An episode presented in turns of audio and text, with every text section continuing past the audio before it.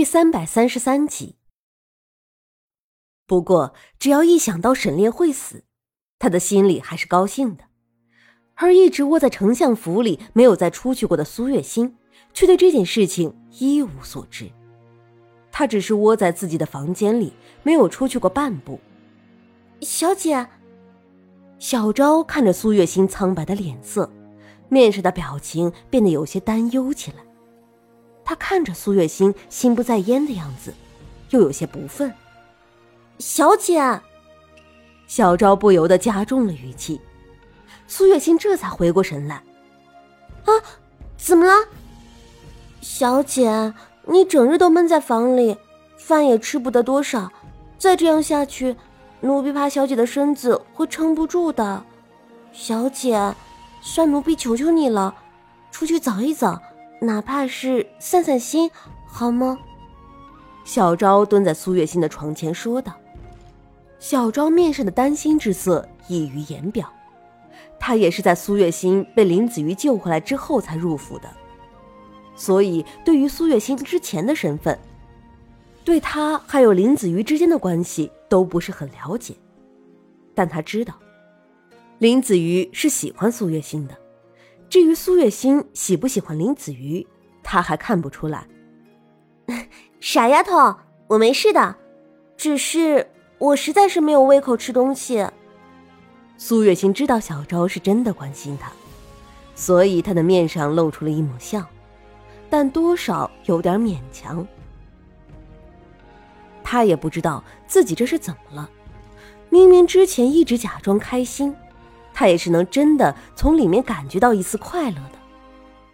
就自从那天在大街上碰见沈炼之后，无论他再怎么假装开心，都不可能真正的笑出来。反而整个人都变得很抑郁，甚至连饭都吃不下。苏月心真的很讨厌这样的自己，但是她没有办法，没有办法阻止这一切的发生。小姐，奴婢跟您说一件趣事吧。小昭以为苏月心只是单纯的不开心，于是他想要说一些最近京城里发生的一些事，试图能够调动苏月心的积极性。苏月心没有反驳。而是静静的听着小昭的讲述，于是小昭就在不经意间把沈炼为了替百姓治病而染上瘟疫的事情告诉了苏月心。你说什么？苏月心没有什么波动的脸上，终于是出现了一些不一样的表情。小姐，你怎么了？小昭还没有反应过来，苏月心是因为什么事情情绪的波动才会这么大。你刚刚说亲王得了瘟疫，苏月心却没有理会小昭的不解，而是追问道：“是啊，亲王真是一个好王爷，为了替那些平民百姓治疗瘟疫，自己都染上了呢。听他们说，好像还挺严重的，说不定已经没有多少活头了。”小昭有些惋惜的说着，还摇了摇头：“你说的这些都是事实吗？”苏月心的面上的表情一下子就变得有些不知所措起来。他现在大概是应该开心的吧，可是为什么他的心里一点都开心不起来，反而有些心疼呢？苏月心捂着自己的胸口，面露痛苦。苏月心痛苦的嚎叫着：“小姐！”小昭不知道苏月心为什么会突然变成这样。面色大变，他上前扶住苏月心，结果他的手却被苏月心挥开。苏月心本来是想笑的，他想大声的笑，放肆的笑，可是到了嘴边，却只剩下苦涩。为什么？他为什么不开心？他本应该是开心的。沈炼终于遭到了自己的报应，他难道不应该开心吗？苏月心的胸口很疼。那股痛意从胸口渐渐地延向四肢百骸，让他全身都忍不住的一阵颤栗。他死死地拽着胸前的衣服，那衣服上都被他皱出了痕迹。可他就像是没了意识一般，抓得很紧，甚至都有血从他掌心延了出来。小姐，您这是在做什么啊？小昭大喊，上前去使劲的掰苏月心的手。却依旧没有什么用。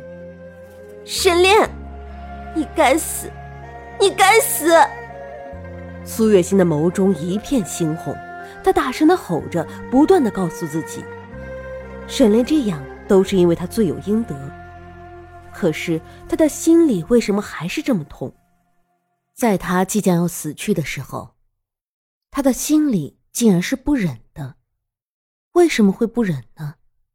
他对他那样的残忍，他为什么却要这样可怜他？苏月心一口鲜血喷将出来，随后就渐渐的失去了意识。小姐，小昭喊得撕心裂肺，但苏月心还是没能醒过来。他害怕极了，他的脸上还沾着苏月心的血。他跌跌撞撞的从地上爬起来，飞快的跑去找林子瑜。丞相大人，丞相大人！小昭在丞相府里飞奔着。路上都不知道摔了多少个跟头，脸上也早已经布满了泪痕，整个人根本就是狼狈不堪的。这是怎么了，小昭？你怎么会变成这样？林子瑜最先注意到的是小昭脸上的血迹，他的心里有了一些不好的预感。如果不是因为自己的修养，恐怕林子瑜已经忍不住跑出去了。实际上，他已经有了这样的冲动。丞相大人，你快去看看小姐吧。小姐不知道怎么了，突然就口吐鲜血，接着就昏迷不醒了。奴婢害怕小姐会出事。小昭一边哭一边道，而林子瑜在听到小昭开口的时候，就已经忍不住迈出了步子。丫头，林子瑜出现在苏月心房门前的时候，看到的就是她倒在床上，面前是一滩血的样子。他目眦欲裂的喊，然后快步上前，把苏月心抱进了怀里。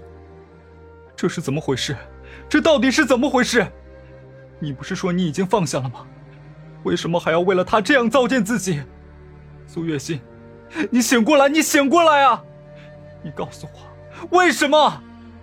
林子瑜是第一次情绪如此失控。早在一开始的时候，他就知道自己是得不到苏月心的心的。所以他宁愿在一旁守护着他，就这样一直看着他就好。可是为什么？为什么他的心里仍旧藏着沈炼？那日他笑言说要给他找个夫家，那是他的试探，他在试探他到底有没有真的忘了沈炼。结果他一脸娇羞的答：“谁愿意嫁人了？”那个时候他以为他是真的已经放下了。可是为什么，他还是不快乐？丞，丞相大人。小赵跟着林子瑜过来的时候，看到的是他失神的抱着苏月心的样子。在他的印象里，他还从来都没有见过林子瑜这样的失态。林子瑜一直都是高傲的，甚至是清高的，他不会因为任何的事情而影响自己的情绪。可是为了苏月心，他变了。变得和那些坠入爱河的男人一样，会担心，会愤怒，就是不知道为什么，林子瑜明明对苏月心这么好，为什么他却感觉不到一点点苏月心对林子瑜的爱意呢？去找大夫，把京城里所有的大夫都请过来，快去！林子瑜看到小昭之后，就对着他怒吼，小昭被吓了一跳，随后转过身离开了。林子瑜这是第一次在下人面前发火，为的就是苏月心。可是苏月心却不理会林子瑜的这番深情了，因为此刻他的心都在沈炼的身上。在梦境里，苏月心看到了躺在床上奄奄一息的沈炼，他缓缓地走上前去，看到的就是沈炼满脸都是红疹的样子，这是瘟疫的主要特征。沈炼。苏月心不知道，在沈炼的床前站了多长的时间，才忍不住开口喊。只是当他一开口的时候，他才发现自己竟然在害怕，在害怕些什么呢？他却不敢去想了。